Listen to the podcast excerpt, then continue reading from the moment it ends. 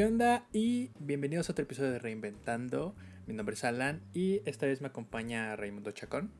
Hola a todos, mucho gusto. Muchas gracias por invitarme. Eh, pues muchas gracias por, por, aceptar la invitación y pues esta vez vamos a hablar un poquito pues de, de lo que tú haces para empezar. A mí me gustaría pues preguntarte qué, qué estudiaste, a qué te dedicas, cuéntame, porque a mí sí me da mucha curiosidad. Pues yo estudié la carrera de la licenciatura en cinematografía. Eso es lo que yo siempre hice desde chiquito, digamos. Ajá. Y ya estando en la carrera, eh, descubrí la fotografía. Entonces, de ahí empecé a dedicarme más, más a eso que en sí al, al a la producción cinematográfica, digamos. Ok, de hecho sí he visto tus fotos en Instagram, de hecho deberían seguirlo, si quieres, no sé, cuál es tu, tu username de Instagram, porque toma fotos muy chidas, yo los he visto y pues si quieren una sesión de fotos, yo sí los recomiendo. Ay, muchas gracias. Este, me pueden encontrar como arroba pizarray, pizza como pizza pero con una sola Z, y ray. Pues, muchas gracias por eso, y vaya, eh, ¿Qué pasó? O sea, ¿por qué desde un inicio, bueno, antes de entrar a la carrera querías estudiar eso? O sea, ¿qué fue lo que te, te, motivó? Porque yo creo que siempre existe algo que te dice, pues quiero estudiar esto porque pues sucedió tal acontecimiento, acontecimiento o vi o no sé, aprendí algo, no sé. O sea, cuéntame, ¿por qué desde un inicio primero querías este pues esa carrera? Literalmente mi primer recuerdo, es decir, el recuerdo más antiguo que tengo es estar en un cine. O sea, muchos no me lo creen porque dicen, ah, es que lo dices nada más porque pues, es lo que te gusta, pero no, es, es en serio. Yo me acuerdo, fui, fue un reestreno de La Sirenita. y yo me acuerdo estar, o sea, no me acuerdo toda la película, pero me acuerdo estar en la sala, me acuerdo estar sentado en las piernas de mi mamá. Entonces, desde muy chiquito me gusta mucho ir al cine, pero nada más me gustaba así de, de pues, ir con mi familia los sábados, los domingos. Fue hasta que vi yo el laberinto del fauno, allá en el 2006. Ajá. Que fue cuando la, la vi y dije, yo quiero hacer esto, yo quiero dedicarme a hacer esto. Y ya, y de ahí no, no volteé para atrás, nunca... Ves que cuando estás, sobre todo en la prepa, estás la presión de, es que sí, ya, sé de que tienes que decir algo porque es a lo que te vas a dedicar toda la vida, ¿no? Y tú como de, ¿por qué? Ajá, pero, y sí, yo, yo lo viví a través de mis compañeros, pero yo nunca tuve esa, esa este, inquietud, ¿no? Yo sabía qué es lo que quería hacer. Entonces, para mí fue bastante sencillo y pues afortunadamente es lo que estoy haciendo ahorita. Qué chido. Y de hecho, este, ahorita que dijiste de que no te la querían de, bueno, la respuesta que le das que tú querías estar en el cine, yo creo que a veces las personas a quien les cuentas ese tipo de situaciones como que buscan una respuesta mucho más compleja, ¿no? Sí. Y es como de, no, pero pues yo nomás quiero estudiar esto y ya, y pues a lo mejor ya, ya adentro yo ya veo más allá, como que más a fondo que puede llegar a ser, pero no sé, como que la idea de que que a veces tiene la sociedad de que necesitas tener algo complejo de sueño. Es como de, güey, me gusta esto, lo voy a hacer y ya. Como una especie de revelación epifánica, ¿no? Exactamente, y es como de, pues, no es, no es a fuerza seguir ese, esa idea, o sea, puedes tener ideas muy cabronas, muy locas, puedes seguir o no, pero pues lo que a ti te acomode está perfecto.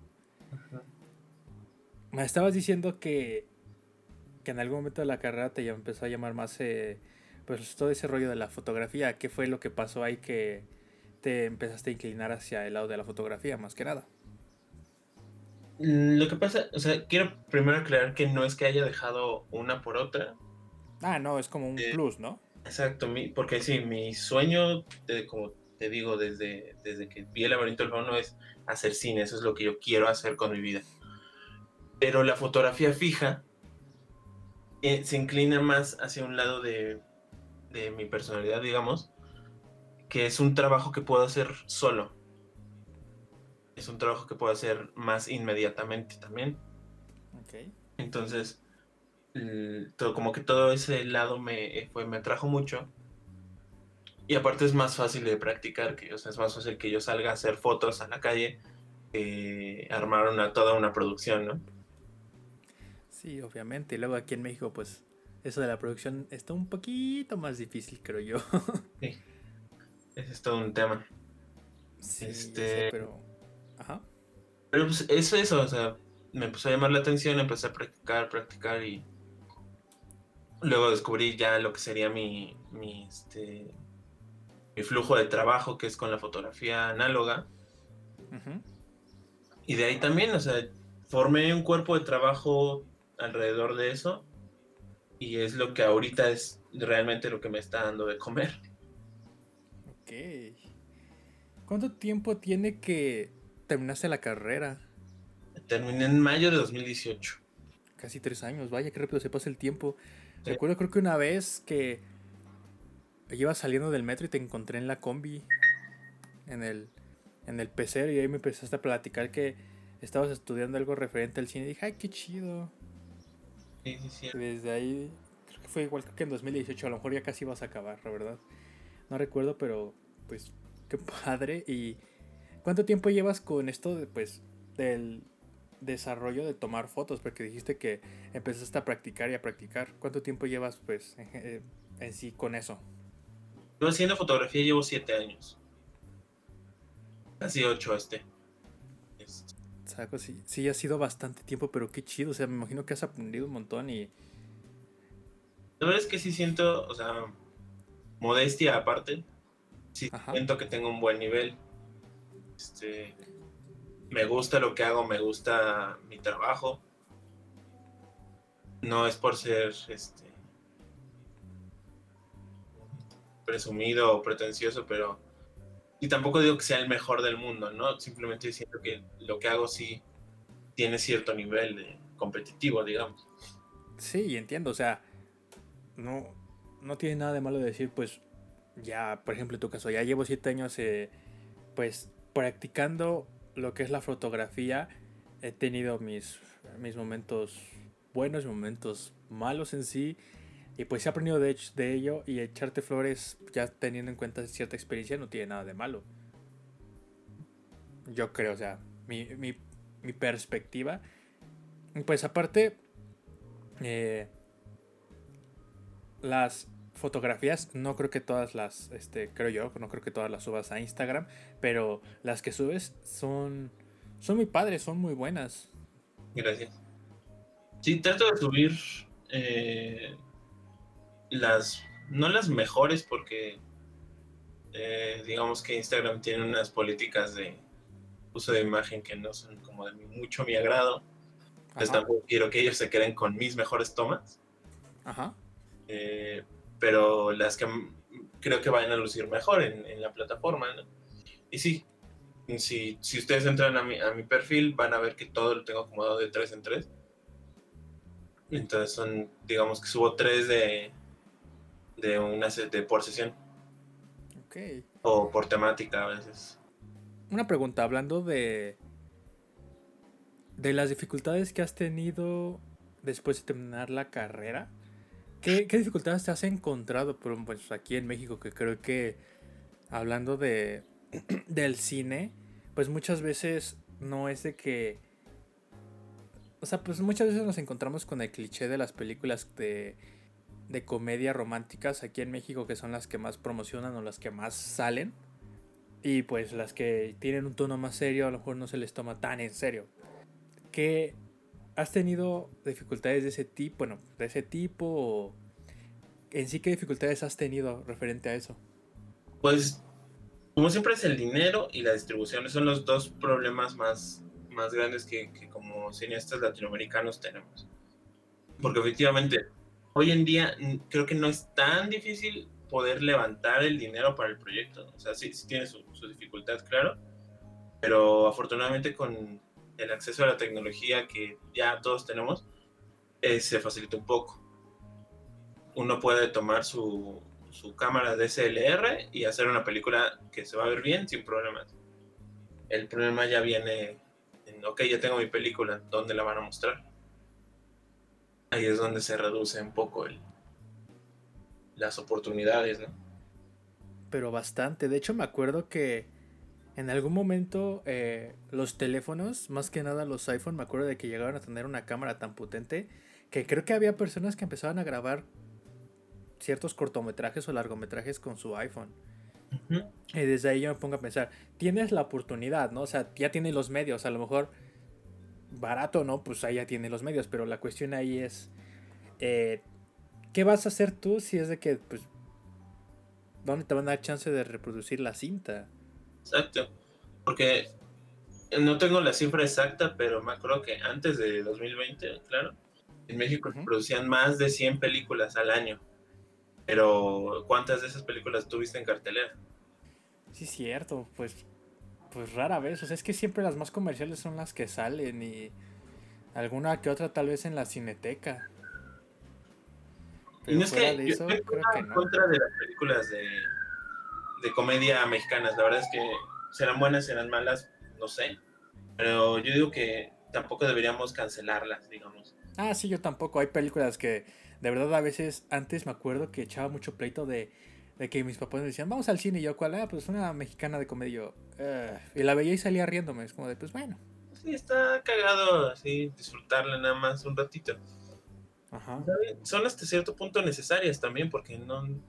Yo, yo siempre he comprado el cine con comida. O sea, no, no puedes vivir de nada más comer pura comida orgánica, sana, eh, gluten free, toda la vida. No, de vez en cuando te vas a echar una hamburguesa y unas chelas. No, no. Es sano y está bien. Entonces no, no, no están de más, no están. No deberían dejar de hacerse. Lo que sí es que deberíamos aumentar el, el consumir otro tipo de cine también. Para que el, el chiste es que nosotros tengamos donde elegir. Vaya que sí, porque nunca, no había visto eso de, o sea, cómo ves el cine, o sea, yo no lo he visto de esa manera y es bastante interesante.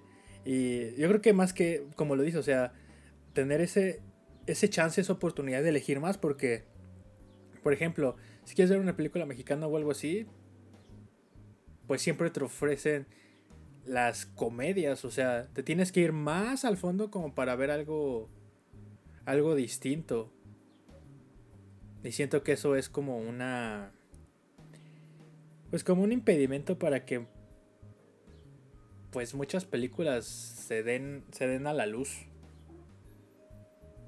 Y ahorita con esto del rollo del streaming siento que tienen un poquito más de oportunidad, pero yo siento yo, yo, yo, que es mínima. No sé qué, tú qué piensas al respecto de que a lo mejor puede haber otras, las películas mexicanas con un tono diferente al que es una comedia romántica pueden sobresalir o por lo menos estar en el catálogo, catálogo de Netflix o de algún servicio de streaming.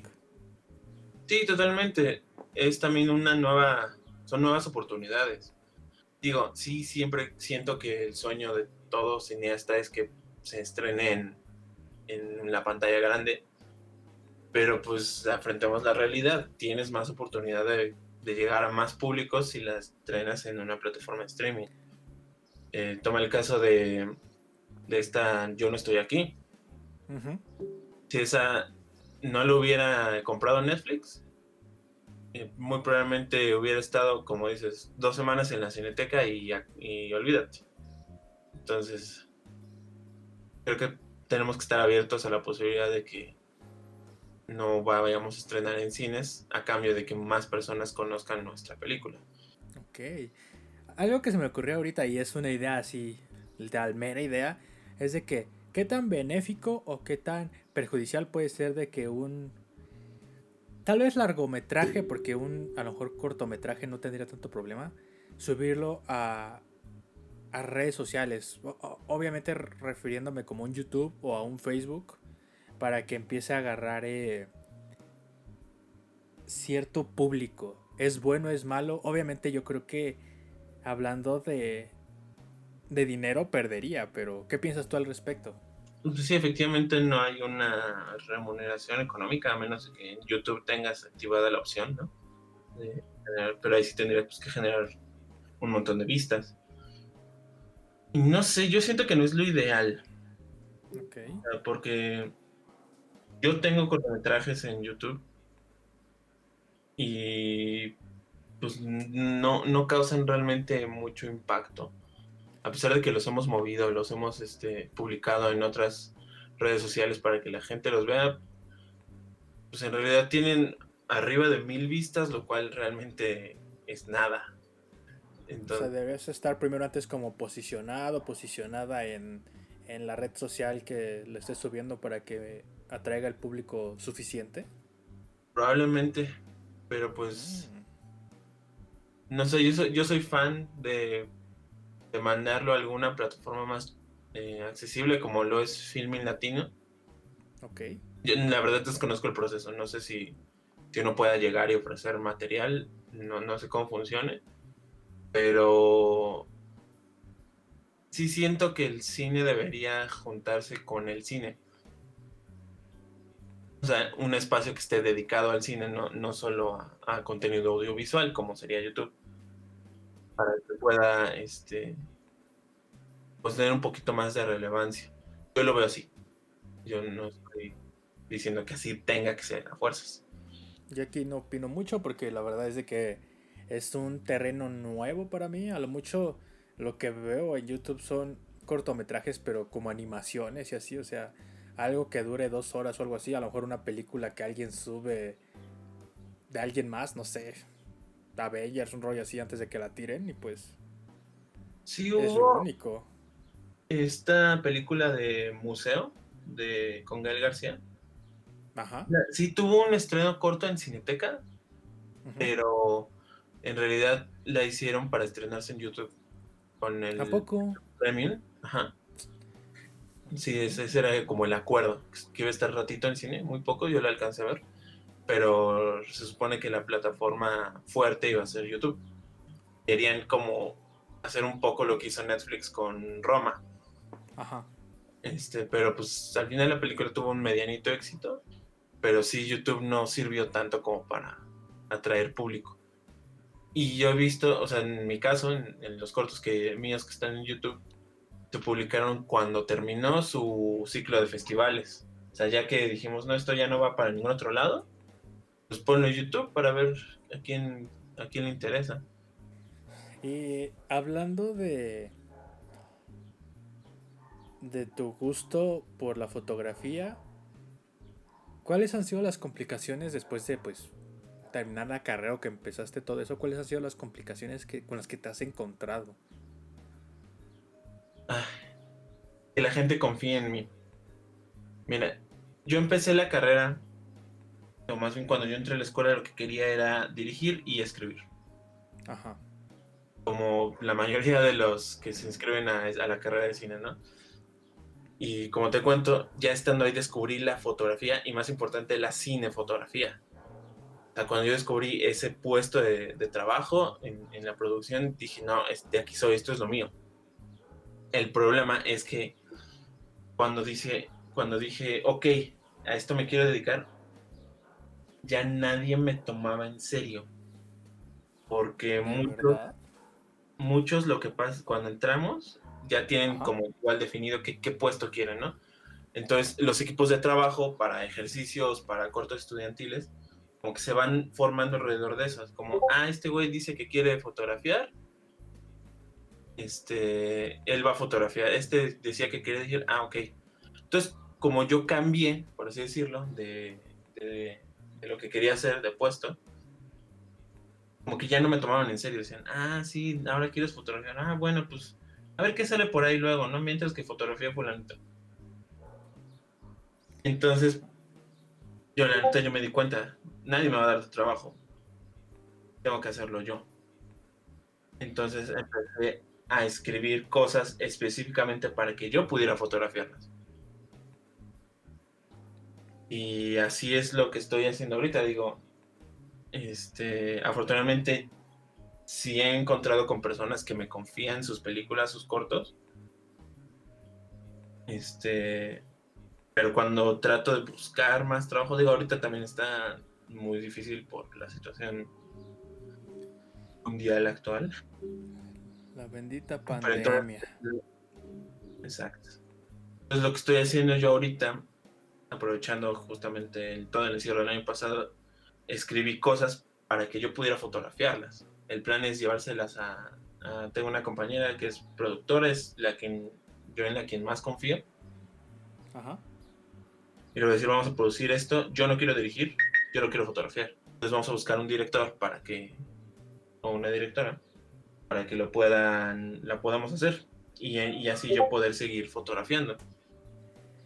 Pero sí, esa, digamos, la, perdón, la dificultad mayor que yo me he enfrentado como cinefotógrafo es ganarme la confianza de, de la gente de, del equipo. Vaya, no pensé que ese tipo de dificultades existiera pues de esa manera, ¿no? O sea, no es algo que te cuenten o que se diga mucho, sino es hasta que la persona, en este caso tú que lo estás viviendo, te das cuenta como de qué onda esto, por qué es así, ¿no? Yo entiendo, o sea, de cierta forma, eh, pues uno como director, digamos, quiere que su película se vea lo mejor posible, ¿no? Entonces, estoy de acuerdo que no va a ir con cualquiera que diga, ah, yo, yo puedo hacerlo. Entonces yo tengo que demostrar de una manera que puedo hacerlo.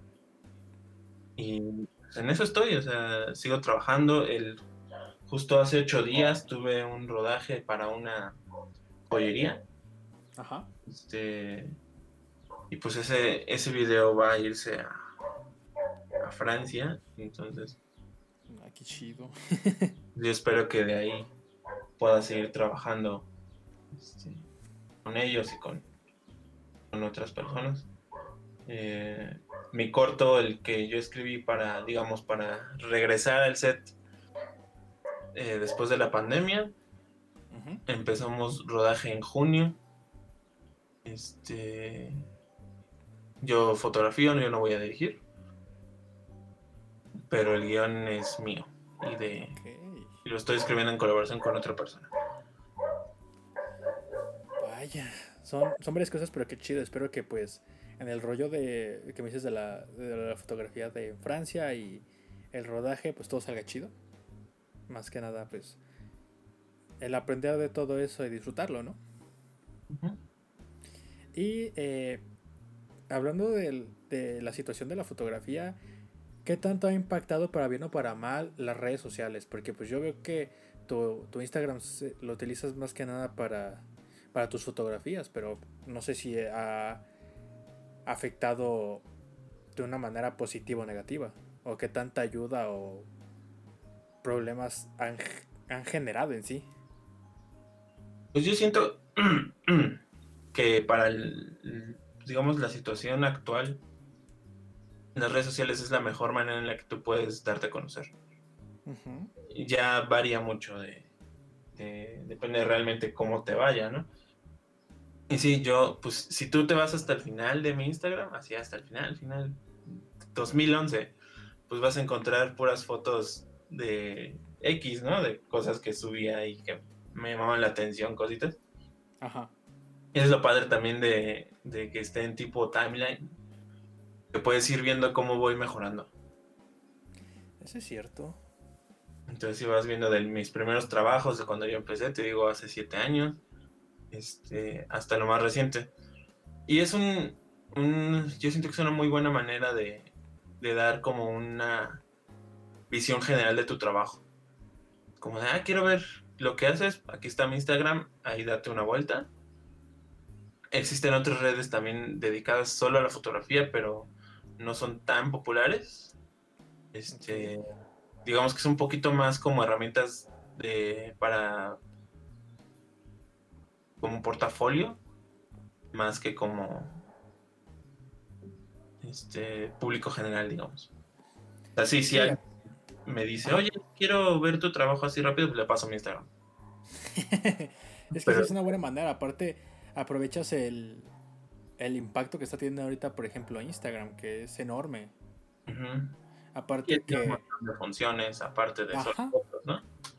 Además de que eh, yo creo que de cualquier cosa, cualquier proyecto, lo que es la constancia eh, se refleja mucho. O sea, si, si eres un artista, un artista y no eres constante con tu trabajo, en este caso con la fotografía, siento que si presentas tu trabajo a alguien te va a decir, oye, ¿y por qué no lo has actualizado?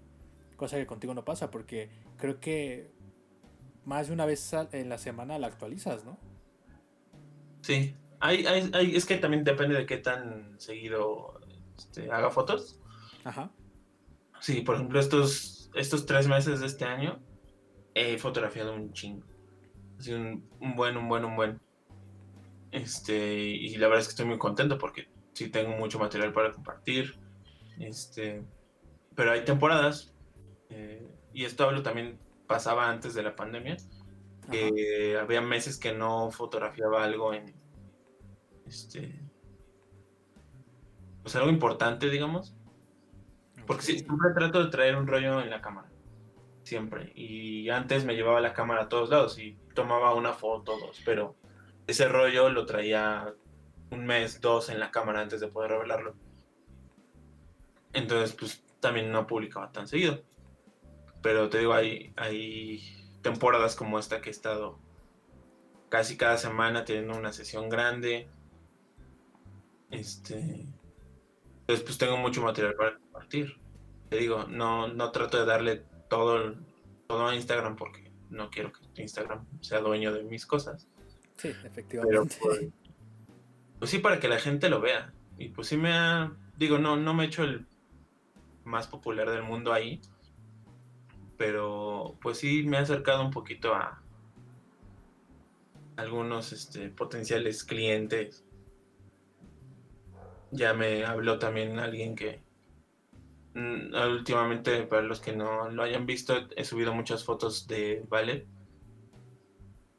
y pues ya me contactó alguien que quiere que hace ropa para bailarines, quiere, quiere que trabajemos ahí unas cosillas. Ay, qué chido. pero, pero a ver si sale algo padre.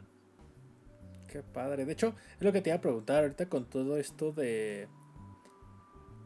de que pues estamos encerrados o debería, deberíamos estar encerrados.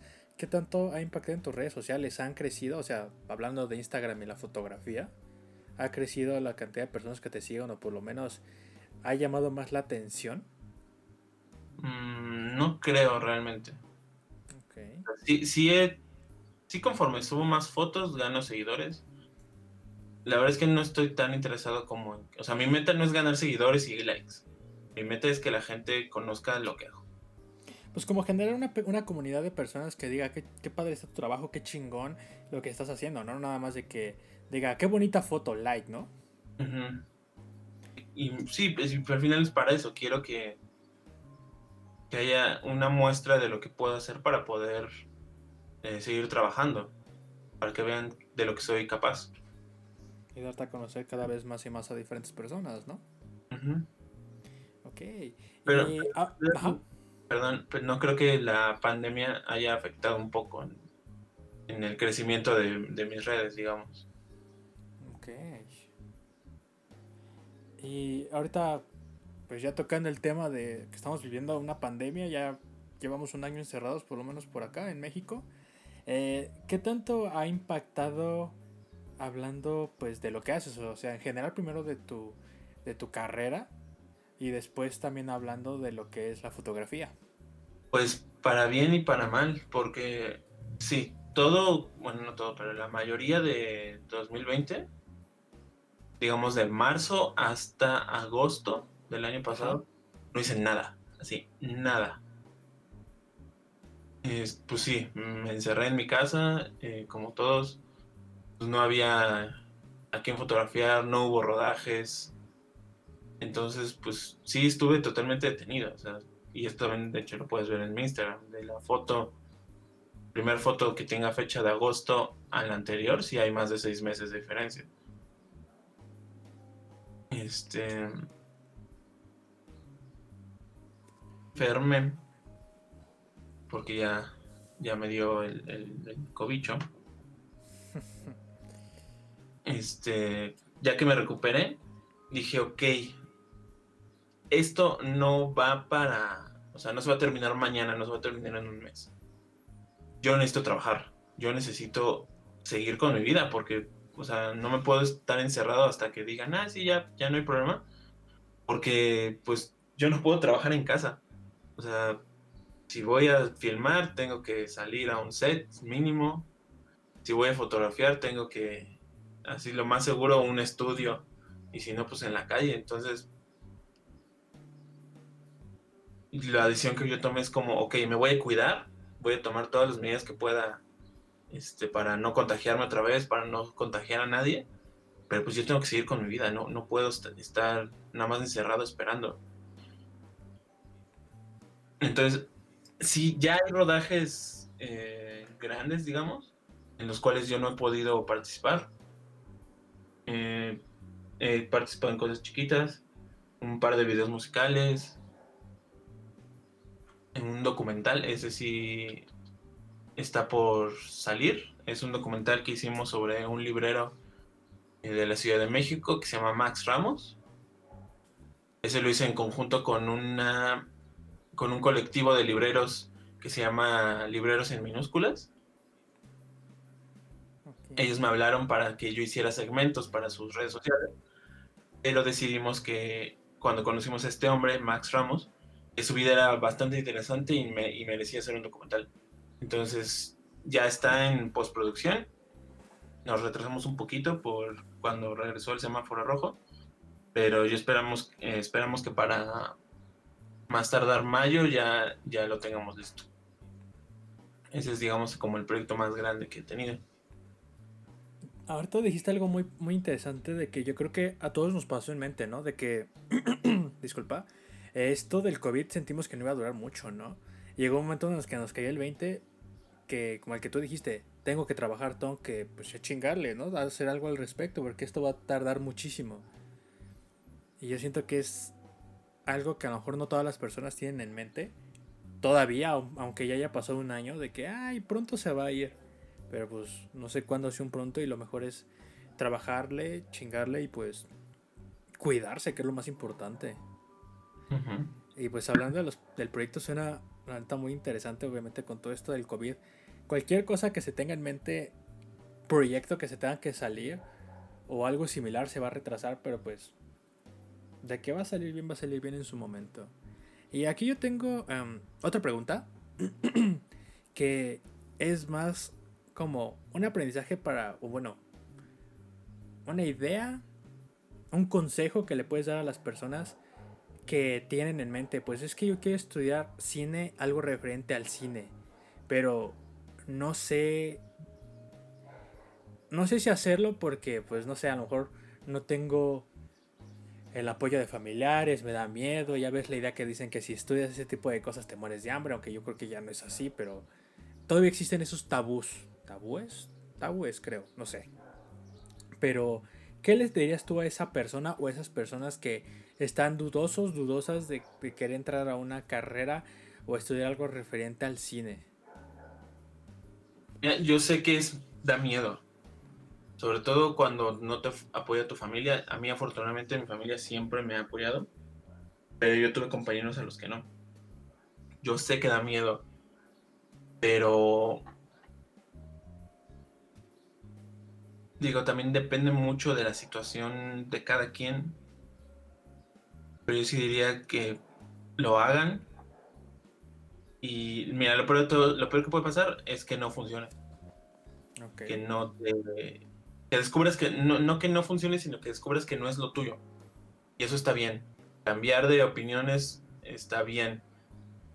Entonces, no sientas que perdiste años, no sientas que perdiste eh, días que pudiste haber hecho otra cosa. No, porque al final todo lo que hagas en esta vida te sirve de algo de alguna otra forma. Entonces, sé que da miedo, sobre todo cuando no tienes el apoyo de tu familia, pero al final quien lo va a hacer eres tú, no tu familia. Entonces, eh, encuentra una manera de hacerlo primero. Este, es lo, volvemos a lo de hace rato. Hoy la tecnología está al alcance de todos. Escribe algo, escribe cualquier cosa, no tiene que ser buena, no tiene que ser compleja. Eh, júntate amigos y, y haz tu película y así vas a empezar a agarrar experiencia antes de entrar a la escuela. Antes de que digas, eh, yo quiero entrar a tal o cual escuela, tú ya puedes hacer algo. Que, va, que sí, no va a ser eh, lo que va a ganar el siguiente Oscar, no. O a lo mejor sí, pero probablemente no. Pero vas a ir agarrando experiencia, vas a ir agarrando maña y eso es al final lo que te va a permitir que, que puedas hacer mejores cosas en el futuro. Es un muy buen consejo y yo creo que yo creo que queda como para todas las carreras en sí, de que pues en general no tengas miedo y no por elegir una carrera a tus 18 años, que es normalmente cuando entramos a una carrera, significa que vayas a estar pues estudiando eso toda la vida, porque creo que eso es de, o sea, lo tenemos de generaciones pasadas, ¿no? De que si estudiaste esto todo, toda la vida tienes que estudiar eso y es como de, y si no quiero, pues no tengo que hacerlo a fuerzas, ¿no? Pero hablando más en, este, en esta situación de, del cine, a lo mejor la música, el arte en sí, como que esa, ese miedo se multiplica y es como de, ok, ¿y ahora qué? Pero pues es, yo creo que es un muy buen consejo a las personas que quieren estudiar algo referente al arte, al cine, eh, pues síganlo. O sea, incluso aunque sea un curso que quieras tomar, pero dices, ¿qué tal si no soy bueno o algo, o algo parecido? Pues al principio yo creo que todos somos malos en algo que estamos comenzando a hacer. Y pues poco a poco es cuando vamos a empezar a trabajar, porque yo creo que la constancia tiene mucho que ver, ¿no? Exacto. A lo mejor no es que seamos malos, simplemente pues estamos aprendiendo. Hay una curva de aprendizaje en cualquier disciplina, lo que sea. Entonces, pues sí, vas a terminar tu primer corto y vas a decir, guácala, ¿no? Pero está bien. Y también eso es muy importante. Terminen las cosas. Terminen porque no sabes la cantidad de cortos, y me incluyo ahí, que he visto que están filmados nada más, pero no están terminados. Les hace falta edición, les hace falta este música, un montón de cosas que se abandonan y, y sí, a lo mejor pues no va a llegar a nada, pero el único orgullo que vas a tener garantizado sobre cualquier obra que hagas es el haberla terminado. Entonces por eso es muy importante que terminen las cosas. No se desanimen porque, ay, es que me está quedando feo. Sí, a lo mejor te está quedando feo, pero, pero si no lo acabas, si dices, no, mejor empiezo otra cosa, tampoco vas a terminar esa segunda cosa. Y así se va a hacer una cadenita de proyectos interminados que, pues eso sí, te va a llevar a nada. Entonces, concéntrate en uno hasta que lo acabes. Y ya después de ese sí, el, el que sigue. Incluso ahorita con el red, bueno, la situación de las redes sociales, ¿no? De que lo puedes subir a lo mejor que dicen o para ganar cierto público y a lo mejor te pueden criticar, pues no te sientas mal por, por ese tipo de cosas, ¿no? Sí, gente que, te critique va a haber siempre también. Esa es otra. Sí, vas a enfrentar un montón. Sobre todo cuando estás agarrando cierto nivel ahí sale la gente envidiosa. Y todo el mundo te dice, ignóralos. Y sí, en cierta parte hay que ignorarlos, pero también hay que hacerles caso. Porque muchas muchas veces es como la inversa, digamos. La gente que más te va a criticar sin fundamentos, claro, sin, la gente que más te va a criticar desde la envidia, te va a dar un referente de dónde estás tú como artista. Entonces, hay que hacerle caso, digamos, a la inversa y sin dejar que te afecte realmente lo que te está diciendo, obviamente. Ok. Pues este es un buen consejo en general, de todo. En todo, ajá, aplica para Pero pues, Raimundo lo, lo ha vivido eh, del lado cinematográfico para una persona que se quiere dedicar al arte y más específico en este rollo del cine, pues para que se den una idea, de verdad, sirve mucho. Y para acabar, a mí, yo, a mí me gustaría hacerte una pregunta que tiene que ver ahorita, pues ya, en estos momentos ya empieza como que los premios y todo eso, de las mejores películas y todo eso. ¿Qué piensas tú de los premios? Porque al momento de yo pensarlo es como, Dios, pues es que Tal vez en algún momento en el pasado yo los disfrutaba porque, ah, pues qué padre, ¿no? Buenas películas y no sé qué. Pero ya después como de cuatro años para acá digo, esto es, es pura publicidad. E incluso digo, hey, no sé, o sea, ya quieren ser políticamente correctos y simplemente, pues no me gustan, es como de... ese, tipo de películas generan polémica para, pues no sé, poder hablar de ellas y las vean más personas, no sé, pero ¿tú qué piensas al respecto que estás, pues, pues a lo mejor tienes otra perspectiva que la mía porque estás, pues, adentrado en eso? A mí eh, es entretenido. Claro, eh, yo he visto los, pre, los Oscar en mi casa toda mi vida. Ajá. Pero. Pero no es algo que pueda ya tomar en serio. Eh, efectivamente es pura publicidad, es este agendas políticas que se tienen que cumplir nunca primen realmente a la mejor película. Entonces, para mí es un, sistema de darse palmaditas en la, en la espalda entre ellos y sentir que están haciendo algo bien. Mm, no me gusta, siento que es solo para, para las élites.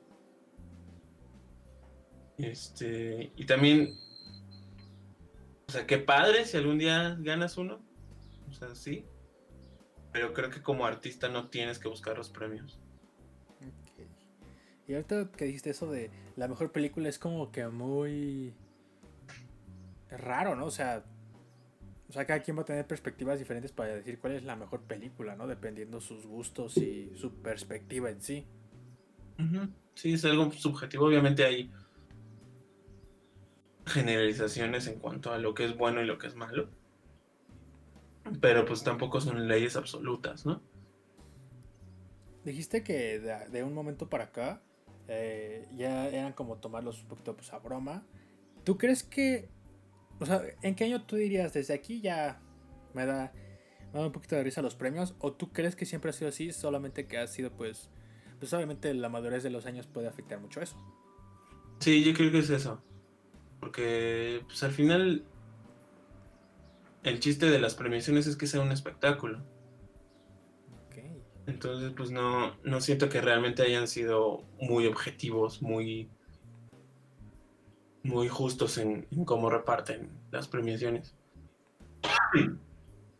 Y pues sí, también la madurez de, de la gente colectivamente ha cambiado, entonces también siento que muchos también lo están dejando de tomar tan en serio eh, últimamente. Y yo siento que ya, o sea, se nota mucho en esto de los Oscars porque en algún momento leí, no sé si sea cierto, ¿no? De que para poder estar dentro de las... de los nominados tienes que ser como... Debes de tener como que cierto casting, incluyendo minorías y no sé qué. No sé si eso sea cierto, ya tú me podrás corroborar. Pero pues no sé, o sea, como que siento que es ya quedar bien para la sociedad. A lo mejor siempre fue así pues simplemente ya hay otra perspectiva en estos momentos, pero aún así es como de... Eh. Sí, tampoco lo sé de cierto, pero pues sí se nota, ¿no? Un poco. Y no es que esté mal ser inclusivos, o sea, no, no, tiene, no digo que no debamos incluir minorías, no digo que... Ah, sí, yo tampoco, ¿eh? O sea... Lo que está mal es hacerlo para quedar bien con los demás. Y parecer más que una obligación, ¿no? Para que digan, ay, sí, miren, yo soy súper inclusivo, porque premié puras películas con negros. No mames, o sea, mm, de eso no te va a quitar años de racismo que tuviste encima, ¿no? No es orgánico. Y cuando te empiezan a decir las cosas así de, esto es una regla, es como de, güey, o sea, no, si es una estrategia, pues qué mala estrategia, la neta. Pero pues, muchas gracias ya. De verdad, muchas gracias por tu tiempo. Agradezco mucho pues que te hayas tomado el tiempo de poder platicar y pues que supiéramos un poquito más de ti en este episodio.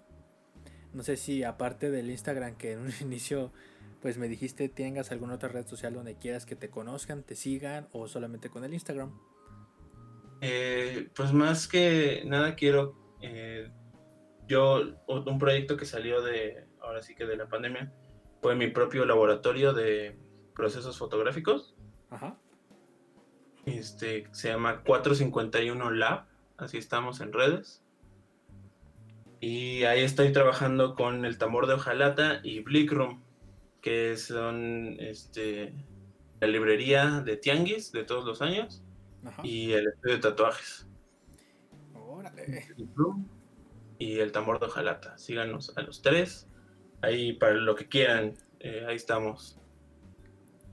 Ya lo escucharon, lo siguen. Toma muy buenas fotografías y ustedes lo verán, pero pues dense un tiempo, por favor. Y pues mi nombre es Alan y nos vemos en otro episodio. Nos vemos. Adiós.